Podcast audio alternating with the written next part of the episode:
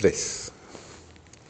Hamlet, al recibir el mensaje del fantasma, dice que va a borrar de su cerebro todo lo que aprendió con su mente ordinaria, pero en vez de hacerlo, sigue usando su mente intelectual para intentar resolver sus problemas, deshaciéndose de Ofelia, su única fuente de ayuda y consuelo. Ella era la ayuda con quien pudo haber cambiado las viciadas, llanas e infructuosas alegrías. Stale, flat and unprofitable del mundo por las del paraíso. De este modo sufre una desconexión. Deja de tener armonía por haber rechazado la unión con su ser superior al haber decidido enfrentarlo solo, sin ella, y como resultado se retira a la prisión de sus pensamientos en vez de aventurarse al campo de batalla. Ofelia llamada The Rose of May, la cosa más dulce del mundo de la cual Hamlet se ha despedido. Sus discursos después de su separación con Hamlet son un lloro, un canto de lamento por la pérdida de su razón divina, La palabra razón es usada por Shakespeare no con el significado que tiene actualmente, sino como el equivalente al nous griego o entendimiento. Plutarco dijo que es la cualidad de la que la composición del alma con el entendimiento forman la razón. The composition of the soul with the understanding makes reason. Y Platón, cuando el alma se junta con la nous, hace todo bien y felizmente. En los antiguos dharmas hindú y griego, se decía que en el desarrollo interno del hombre siempre se le presentaba a una danzante sagrada llamada ninfa celestial Celestial Nymph era una mensajera de los dioses o mediadora entre el cielo y la tierra que podía conectar al héroe con su destino celestial. Posteriormente, en el Dharma hindú, esta doncella se convirtió en la princesa cortejada por el príncipe, quien a menudo la perdía y si no la encontraba otra vez, no podría hacer nada bien. Ofelia interpreta una parte parecida a la celestial nymph cuando lamenta la pérdida de la razón de Hamlet y es porque sabe que su intuición pudo haber iluminado su intelecto con la gnosis, que lo hubiera llevado a la iluminación.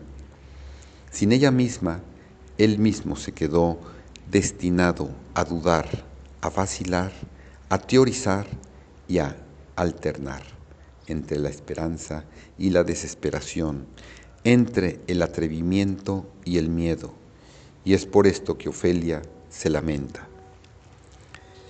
La pérdida de su razón divina es repetida constantemente en la obra. Cuando Hamlet recibe el mensaje del mundo interno desde el nivel superconsciente, estaba en contacto con Ofelia y por lo tanto en contacto con su subconsciente, lo cual lo volvía accesible al superconsciente. Pero ahora que ha rechazado Ofelia, lo vemos en la lucha desde el hombre intelectual en el laberinto de las ilusiones teóricas que él mismo se ha creado en su cerebro y lo hace sin lidiar con su ser espiritual. Por eso Hamlet duda de que su visión sea verdadera, aunque se trate de una secuencia de eventos y sean naturales las consecuencias a las que cualquier mente ordinaria llegaría. La visión divina solo se alcanza a través del contacto con el poder del saber que da certidumbre, pero al estar privado de este contacto, queda torturado por las dudas y es por esto que así reflexiona. Conozco mi destino, el espíritu que vi bien podría ser el diablo, y él tiene poder para asumir forma agradable y tal vez pudiera ser muy potente. Y por mi debilidad y tristeza abusaran de mí los espíritus y me condeno. Tendré pruebas más sólidas que estas. The place the thing. En la obra atraparé la conciencia del rey. I know my curse. The spirit that I have seen may be the devil, and the devil had power to assume a pleasing shape. Yeah, and perhaps out of my weakness and my melancholy, as he is very potent with such spirit, abuses me to damn me.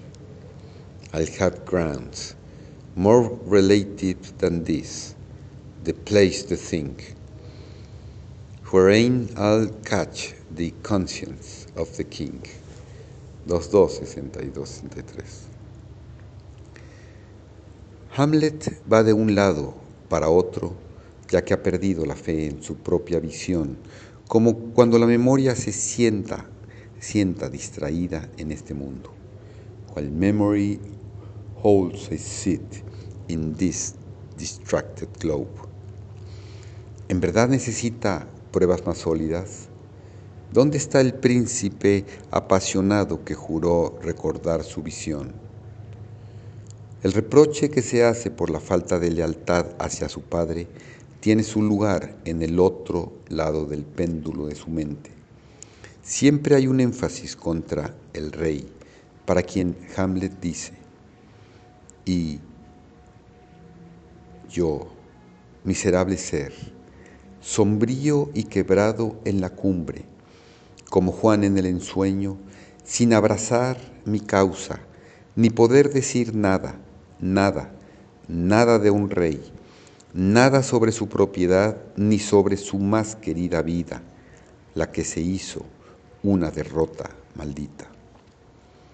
Yet I, a dull and moody metlet rascal, peak, like young dreams, um, pregnant of my cause, and can say nothing, no, not for a king, upon whose property and most dear life a damned defeated was made. 2285-96. Y cuando llegan los actores, dice, aquel que interprete al rey será bienvenido. He who plays the king shall be welcome. En su discurso sobre la vida después de la muerte, pasa de una teoría a otra y se pregunta, ¿dormimos o soñamos? ¿Qué, desconocidos males nos esperan? No obstante, la intuición sabría por medio de la certeza divina que el alma del hombre es inmortal y que la muerte es la última ilusión. Y en efecto, Hamlet sabía todo esto desde el principio, desde antes de haber negado a Ofelia. Esto mismo se lo había expresado a Horacio en las almenas. ¿Por qué habría de tener miedo? No estimo mi vida más que un alfiler.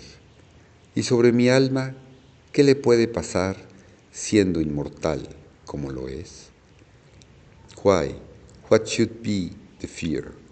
I do not set my life in a pin's fee. And for my soul, what can it do to that, being a thing immortal as itself? 465. 4. Pero la certidumbre lo ha abandonado y ha caído en la cobardía de la mente no iluminada. En su soliloquio sobre la muerte es muy evidente que todas las teorías formuladas por el hombre intelectual carecen de la clara luz de la inspiración y por ende lo están atormentando. Se dice que el intelecto tiende a mirar hacia abajo, hacia un mundo de ilusiones, mientras que la intuición mira hacia arriba, hacia la realidad. De este modo es que ahora Hamlet se aflige por las ilusorias penas de la vida. ¿Ser o no ser? Esa es la cuestión. Si es más noble para el alma soportar las flechas y pedradas de la áspera fortuna o armarse contra un mar de adversidades y darles fin en el encuentro, morir, dormir, nada más. Y si durmiendo terminaran las angustias y los mil ataques naturales, herencia de la carne, sería una conclusión seriamente deseable. Morir, dormir, dormir, tal vez soñar, sí, este es el estorbo. Pues ¿qué podríamos soñar en nuestro sueño eterno, ya libres del agobio terrenal? Es una consideración que frena el juicio y da tan larga vida a la desgracia. Pero, ¿quién soportaría los azotes e injurias de este mundo?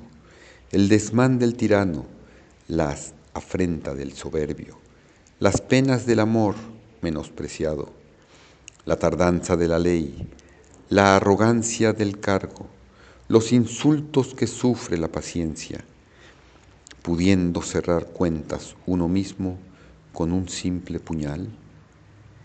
¿Quién lleva esas cargas gimiendo y sudando bajo el peso de esta vida, si no es porque el temor al más allá, la tierra inexplorada, de cuyas fronteras ningún viajero vuelve, la que define, la que detiene los sentidos y nos hace soportar los males que tenemos antes que huir hacia otros que ignoramos. To be or not to be, that is the question. Whether it is nobler in the mind to suffer the slings and arrows of outrageous fortune, or to take arms against a sea of troubles, and by opposing end them to die, to sleep, no more, and by sleep to say we end the heartache and the thousand natural shocks. That flesh is here too, tis a consummation, devoutly to be wished, to die, to sleep, to sleep, perchance to dream, ay there's the rub. For in that sleep of death, what dreams may come. When we have shuffled off this mortal coil, must keep us pause. There's the respect that makes calamity of so long life. For who would bear the whips and scorns of time? The oppressor's wrong, the proud man's contumely, the pangs of despise, love, the law's delay, the insolence of office, and the spurns that patient merit of the unworthy takes. When he himself might his quietus make with a bare bodkin, who would fartless beer, to grunt and sweet under a weary life, but that the dread of something after death, the undiscovered country from whose bourne no traveler returns, puzzles the will and makes us rather bear those ills we have than fly to others that we know not of. 31 70 78. Y este es el mismo hombre que una vez veía el cielo como majestuoso techo calado con fuego dorado. This majestical roof fretted with golden fire. Y que veía al hombre como the beauty of the world. ¿Qué es esta conciencia que nos hace a todos cobardes? Esto que lo hace temer es algo artificial hecho por el hombre que le ha enseñado a un noble príncipe a tenerle miedo a la muerte. En un momento de escepticismo piensa que la muerte es dormir y al siguiente la conciencia adquirida por sus severas enseñanzas religiosas lo hace temer. Por ello se pregunta y contesta, ¿qué sueños y desconocidos males vendrían? What dreams may come and unknown ills? Dice, la conciencia nos vuelve cobardes. El color natural de nuestro ánimo se mustia con el pálido matiz del pensamiento y empresas de gran peso y entidad, por tal motivo se desvían de su curso y ya no son acción. This conscience does make cowards of us all, and thus the native hue of resolution is sicklied or with the pale cast of thought, and enterprises of great pith and moment with the regard their currents turn awry, and lose the name of action. 2, 81, 85, 89.